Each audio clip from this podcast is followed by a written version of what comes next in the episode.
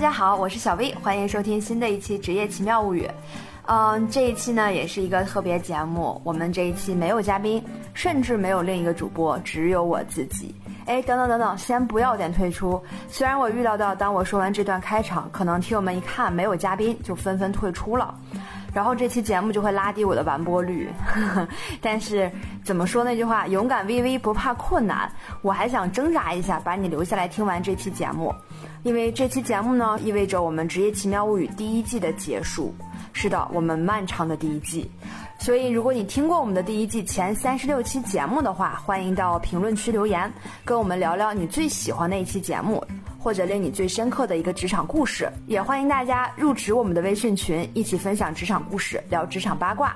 可以加微信小写的 V E N A 幺零零四，备注电台入群来办理入职手续。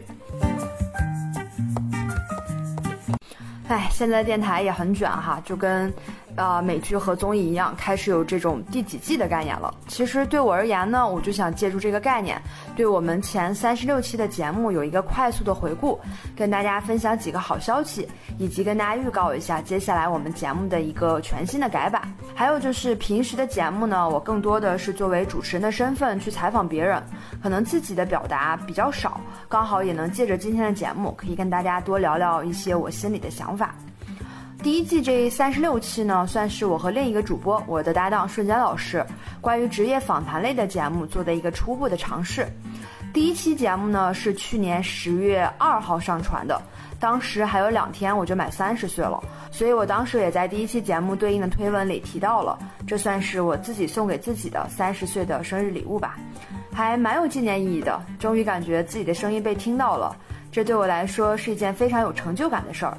嗯，第一期节目呢是我去天津录的，当时还特别紧张，然后也远远没有想到我们能坚持这么长时间录这么多期节目。我觉得这跟我们有一个非常强烈的想做这个节目的初心有关。所以我们的初心是什么呢？我给大家分享一段话，这段话呢是我参加喜马拉雅主播训练营的时候的一篇作业。当时我们的老师让我们做一个单人节目，聊一聊你为什么想做播客。所以以下就是我当时的回答。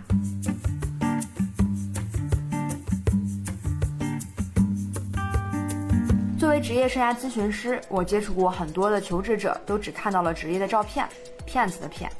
这些被美图秀秀过的美好职业照片，让很多人在信息不对等的情况下，盲目的做出了选择，付出了宝贵的时间，被沉没成本束缚着，最后追悔莫及。但是，消灭职场信息差这件事本身就很难，没有人脉资源，没有时间，不知道怎么去做职业访谈，等等，都限制了职场人对真实职业现状的探索。所以，这就是我做职业奇妙物语的第一个初心，尽可能的让你听到真实的职业现状。你一定觉得电影编剧很牛逼吧？于是我们请来了《流浪地球》的编剧，告诉你真实的编剧是跟斗兽场没什么两样。我朋友一直有演员梦，想成为一名电影演员，他觉得只要出名了就衣食无忧。于是我请来了影帝丁西鹤，让他谈谈演员的真实生活到底是什么样的。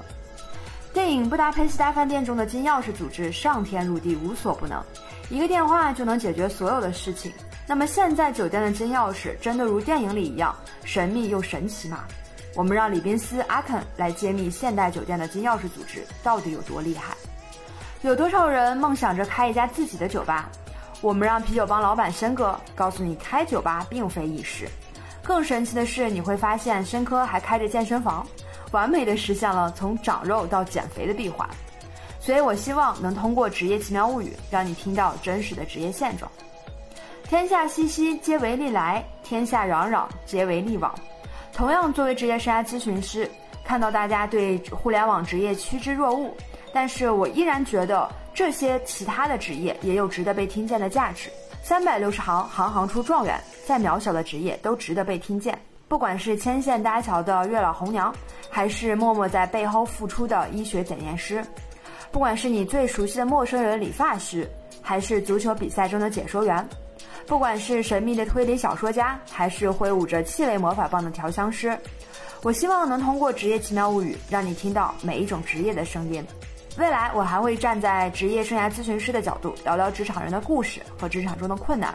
希望职业奇妙物语能为每一个职业发声成为每一个职场人温暖的港湾。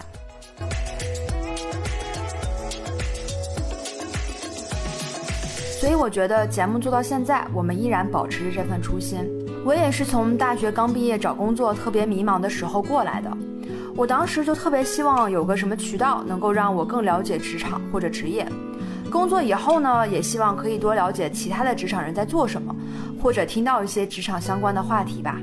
当然，我毕业刚工作的时候，可能还不像现在有这么多的渠道，什么短视频啊、知乎呀等等，都可以去了解职场信息的。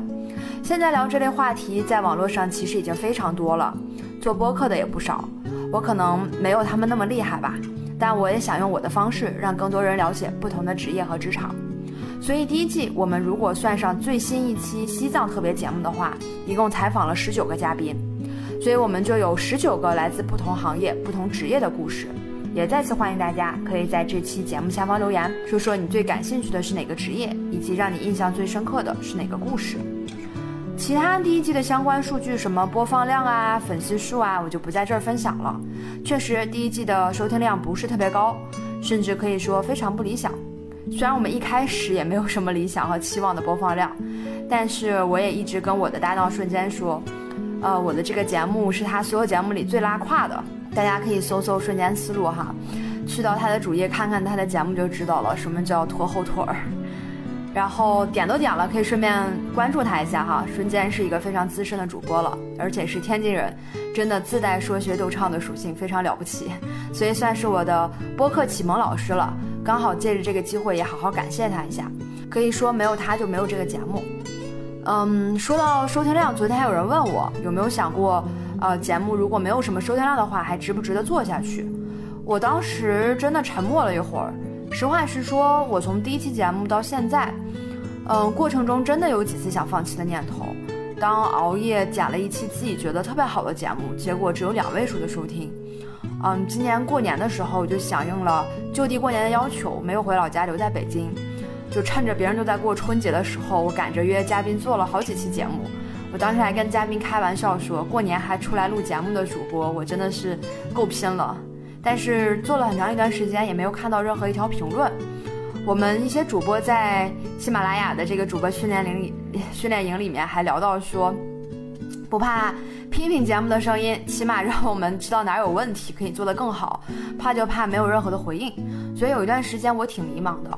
如果只看播放量和评论量做这个电台，到底有没有价值呢？值不值得呢？后来我想明白了，嗯，值不值得要看每个人对值得的定义是什么。有的人的判断标准是客观数据，不管是播放量啊、粉丝数量啊，还是说的现实一点，做播客是否能变现。因为我听到了很多这些声音，播放量比我更高的台真的大把大把的，所以我也会感到焦虑。我会觉得为啥我做的不够好？但是现在我重新定义了这个节目这个事儿对我而言的价值，我觉得价值更多的是我主观感受到的东西。我非常非常开心的与每一个嘉宾去沟通和交谈，嗯，而这归根结底，我觉得是因为我非常非常喜欢研究人，我甚至觉得我从人身上学到的东西要比书上的还要多。当然不是说我不爱看书哈，我也非常爱看书，最近还做了把书变成课的翻转课堂。但是我觉得本质上是我对人非常的痴迷。我第二期节目讲霍兰德职业兴趣测试的时候也会讲到，呃，测试会把人分成不同的类型，但是每个人是不可能一样的，每个人的经历都是那么的不同，那么的精彩。每个人都是一本书，区别在于内容，有的是言情小说，有的可能是通俗读本哈。就好比科学研究去发现的是化学元素。我对人的好奇心就好像是在挖掘每个人的组成元素，为什么他能成为他现在的样子？他经历了什么故事？有过什么样的思考才变成了今天的样子？而且我也在做职业咨询嘛，所以在每一期的节目里，我都会认真的听和思考每个嘉宾的职业成长。听得多了，真的会发现一些有普世价值的、放之各行各业皆准的职场底层逻辑。比如我采访的大部分嘉宾都特别热爱他们的工作。所以，当他们聊到工作的时候，我能感受到他们的眼里是有光的，能感受到他们在职场的状态是全情投入的，甚至九九六也无所谓，因为是真的喜欢这件事情。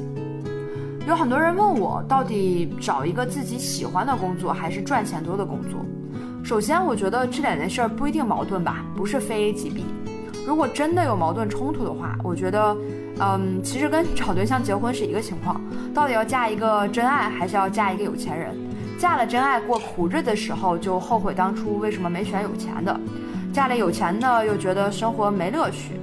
张爱玲不也说过吗？娶了红玫瑰，久而久之，红的变成了墙上的一抹蚊子血，白的还是床前明月光。娶了白玫瑰，白的便是衣服上的范例，红的却是心口上的朱砂痣。所以，不管是人生选择也好，还是职场选择也好，都会面临着这个叫价值、风险、代价不可能三角。就是在我们做决策之前呢，要想清楚这个选项能够带给你的价值是什么，未来有可能面临的风险是什么，以及要付出什么样的代价。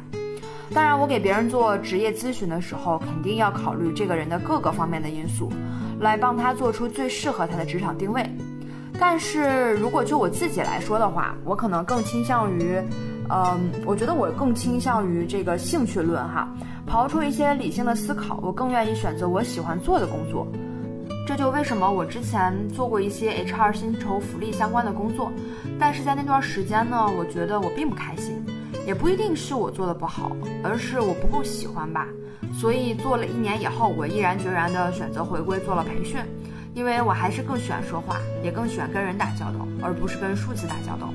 所以回过头来说，做这个电台能够采访到一些嘉宾，听到他们的职业故事。这些我觉得就是我的激情所在，也是让我觉得有意义的。所以一件事值不值得，不一定是表面数据能决定的。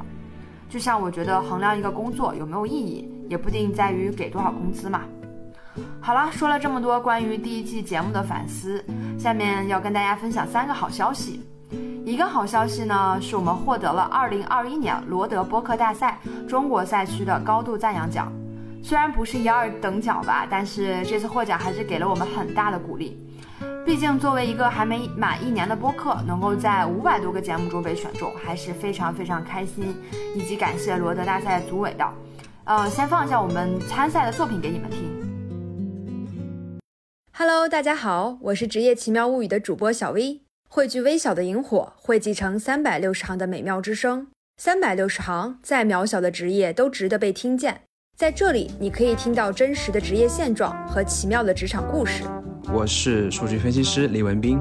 很多人问我，数据分析到底有什么用？我是新媒体编辑瞬间思路。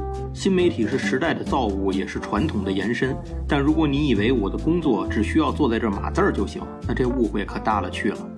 我是推理小说作者赵静怡，我的工作只有一个目标，那就是骗过所有读者。我是红娘张偏见，让你对相亲别有太多偏见。我是酒店礼宾司 A 肯，酒店不只是一个睡觉的地方，酒店礼宾呢也不只是简简单单的传话角色。我们虽不是无所不能的，但我们一定竭尽所能去完成客人每一个嘱托。学习任何语言都是不大可能速成的，包括最基础的发音在内。我是英语发音教师 Richard，听我唠一唠英语发音教与学的事儿。大家好，我是咖啡人彭莫龙。咖啡一般是用来帮大家提神的，但我的咖啡可以帮大家越喝越安定。我是调香师魏佳，调香师是一个兼具理性脑与感性脑并用的职业。想要更多的了解它，就打通你的五感，领略气味的奇妙吧。不懂精酿啤酒的健身房老板不是好包工头。我是延伸。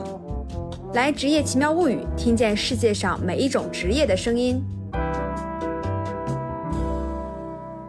Hello，大家好，我是医学检师靓仔，另外我也是一个萨克斯爱好者。我是会计胖哥，我是足球解说员汤宪博。祝愿您能够将爱好变为自己的职业。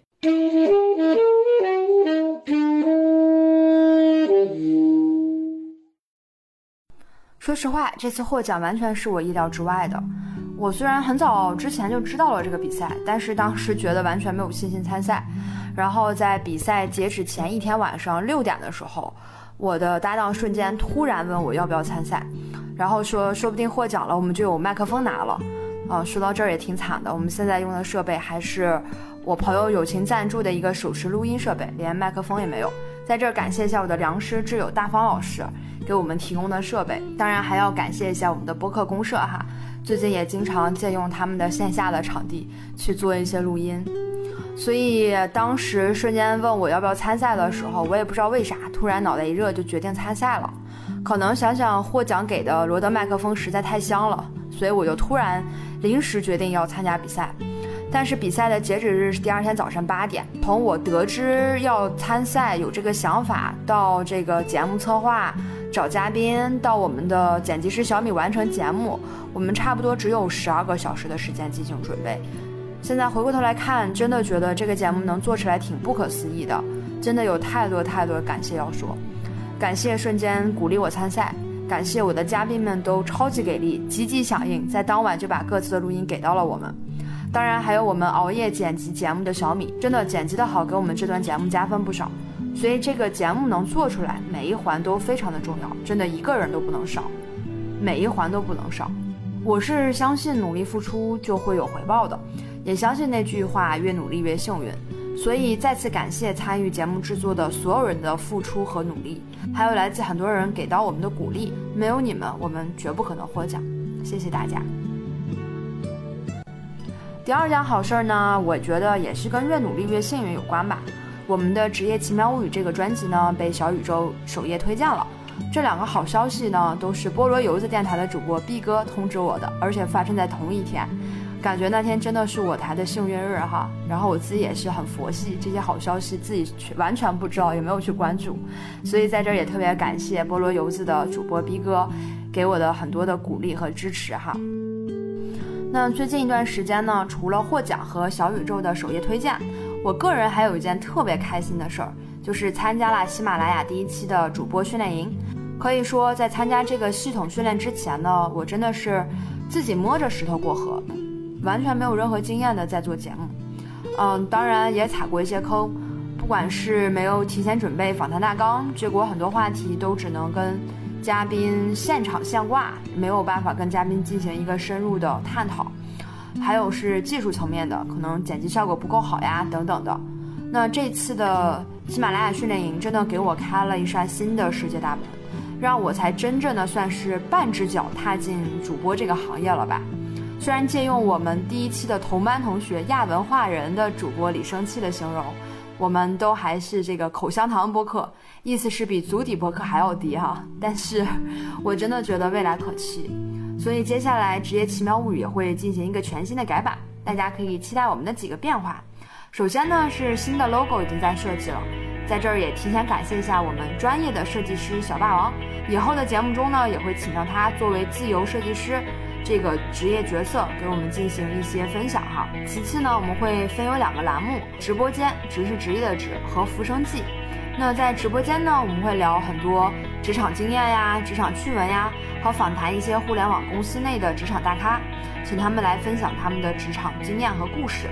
而浮生记这个栏目呢，我们会继续探寻有趣的职业以及有趣的兴趣。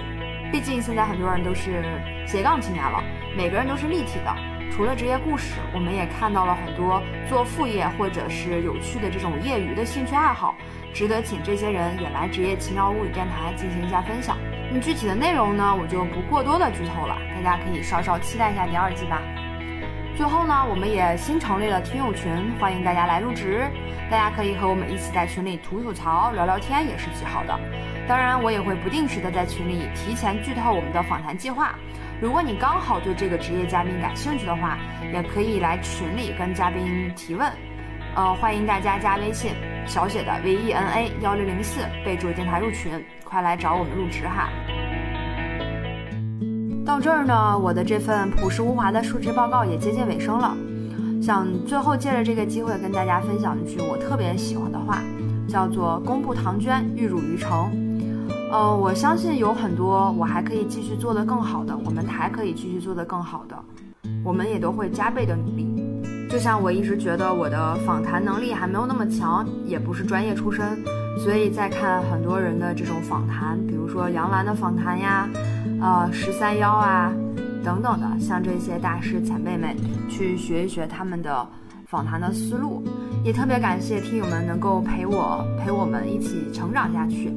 多多给我们评论留言，把你们的一些想法、对电台的想法、对我们的反馈留言给我们。